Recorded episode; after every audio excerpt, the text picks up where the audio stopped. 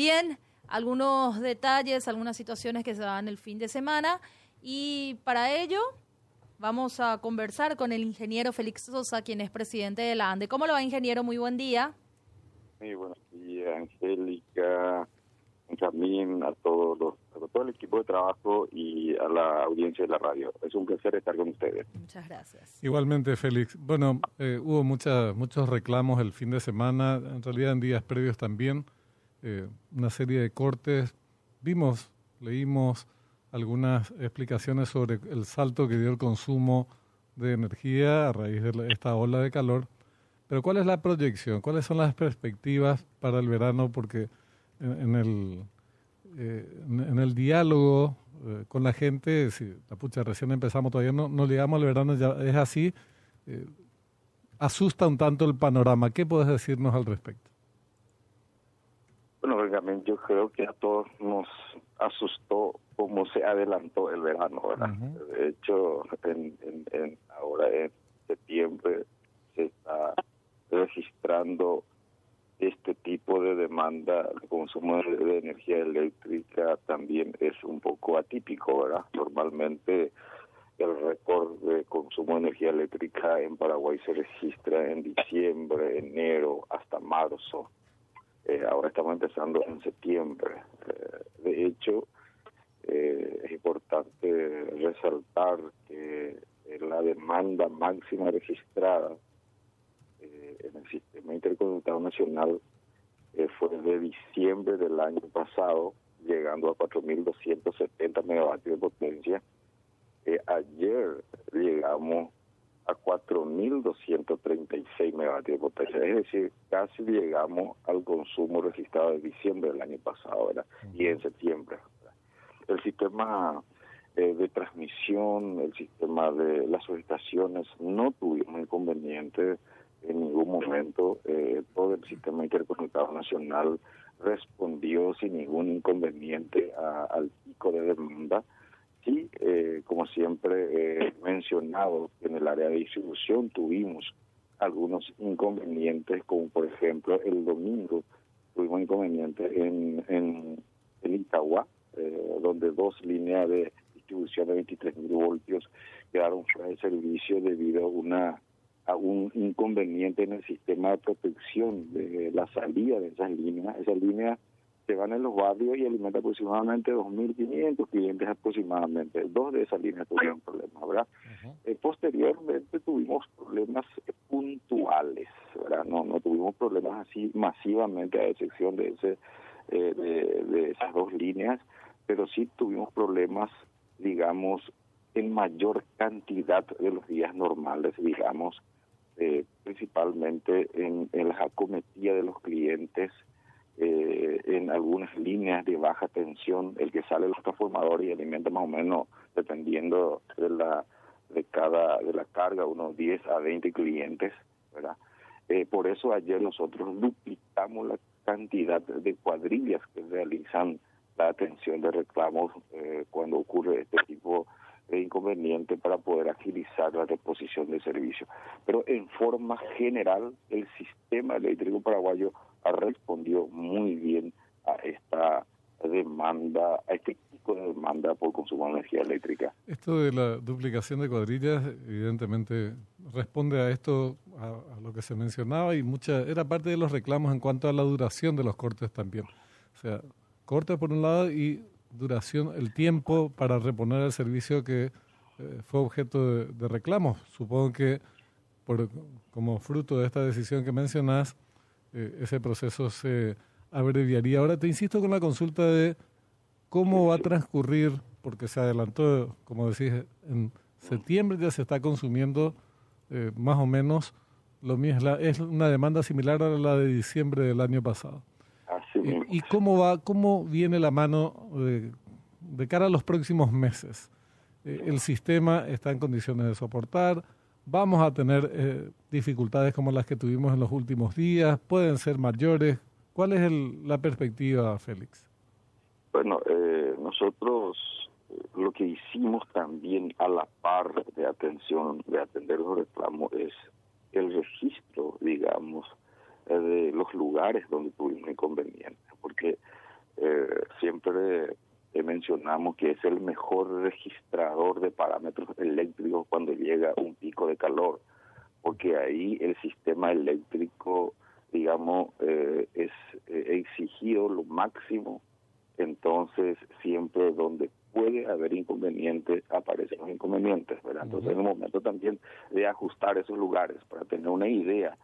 En años anteriores, eh, después de este tipo de, de, temperatura muy alta, normalmente aparecían 10, 15 transformadores averiados eh, por sobrecarga. Hoy en día eso ya no existe porque hemos instalado masivamente eh, los transformadores de distribución.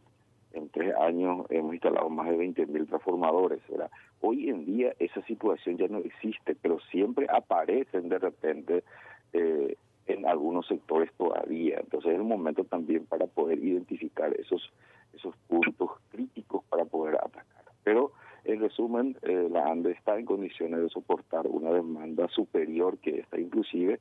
De hecho, tenemos que seguir realizando las adecuaciones en distribución principalmente, ejecutar algunas obras, eh, por ejemplo, eh, la subestación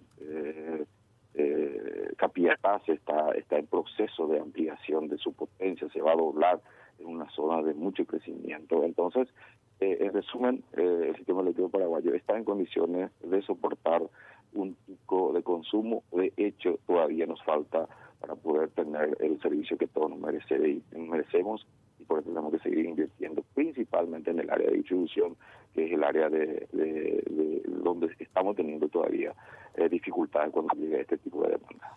Yo tengo una consulta más, pero sobre otro tema, no sé si ustedes quieren sobre esto. Eh, queremos aprovecharla, quisiera aprovechar la oportunidad, nos quedan pocos minutitos para eh, aclarar o echar luz sobre una materia que genera cierta confusión. Justo con él, ¿verdad? Echar luz con él, es decir, una de... Qué fino que está usted, Benjamín. No puede ser más apropiado. ¿eh? Está muy fino, ¿eh? está muy fino. Perdón porque haya puntualizado el hecho, ¿verdad? Pero no podía dejar pasar. No, me la dejó picando ahí, Lidia. Eh, gracias, gracias. Félix, el tema tarifa de Itaipú, revisión del anexo C. Hay confusión, la gente, algunos creen que son cuestiones equivalentes, en realidad son dos cosas diferentes. Muchas veces se habló de de la cuestión. Y aunque tengan relación, porque este año coincide el establecimiento de la tarifa de Itaipú con la revisión del anexo C, al mismo tiempo corren por cuentas separadas, porque la revisión puede llevar más tiempo y e Itaipú, sin embargo, necesita definir su presupuesto antes de fin de año. Y definir el presupuesto supone eh, como conclusión, como cordolario, el establecimiento de la tarifa. ¿Cuál es la posición de Paraguay con respecto a esto último? Presupuesto de Itaipú, tarifa. ¿Es mantener la tarifa en tanto y en cuanto se revisa el anexo C, lo cual suena bastante razonable o es otra posición?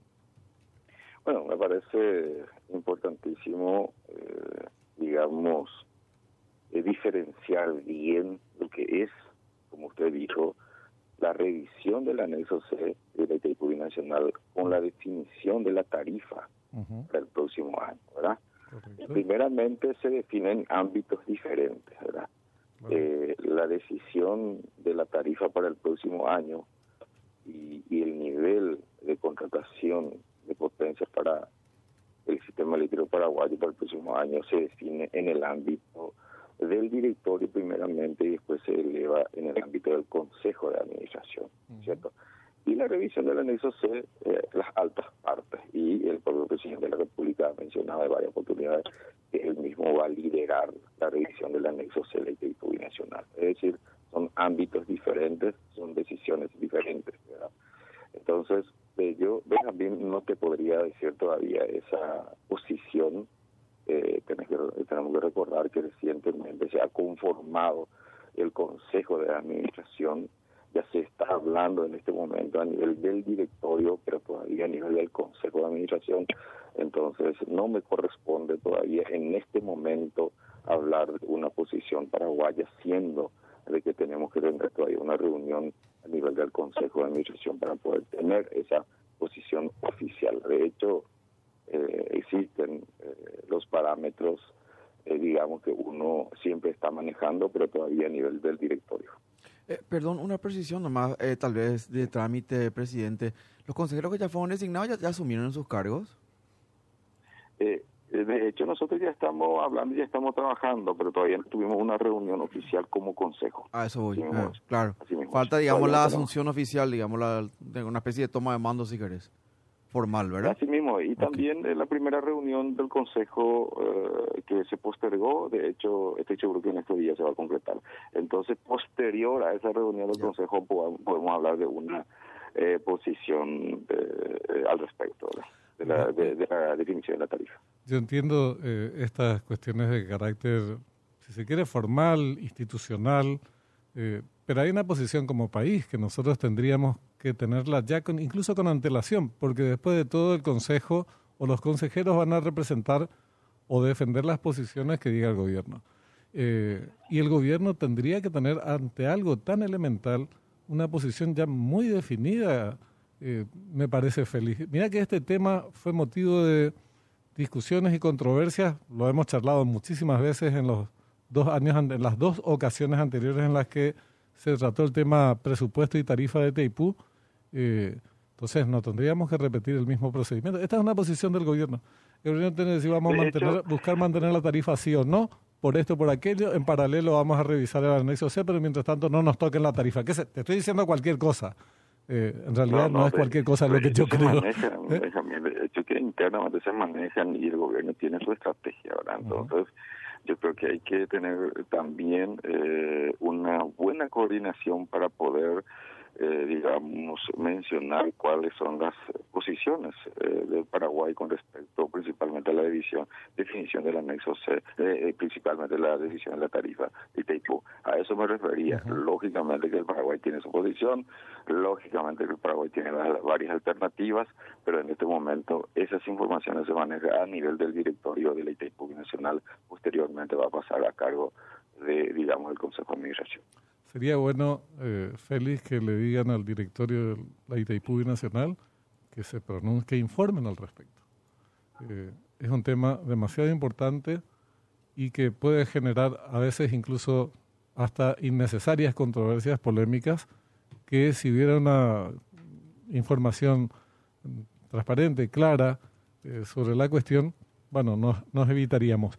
Y si la información generase algún tipo de discusiones y bueno, eh, a buena hora y las críticas que se, que se respondan, pero que no se mantenga eh, en sigilo algo que es de interés público, Félix. De hecho, es muy importante la información.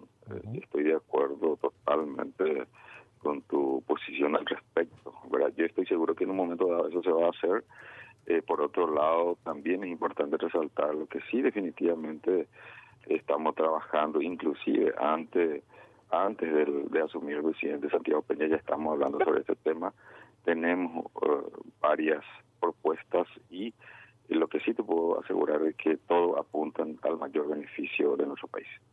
Esperemos que así sea y que se informe para ver si compartimos esa, esa misma idea y hago votos para que así sea. Gracias por tu tiempo, Félix, muy amable.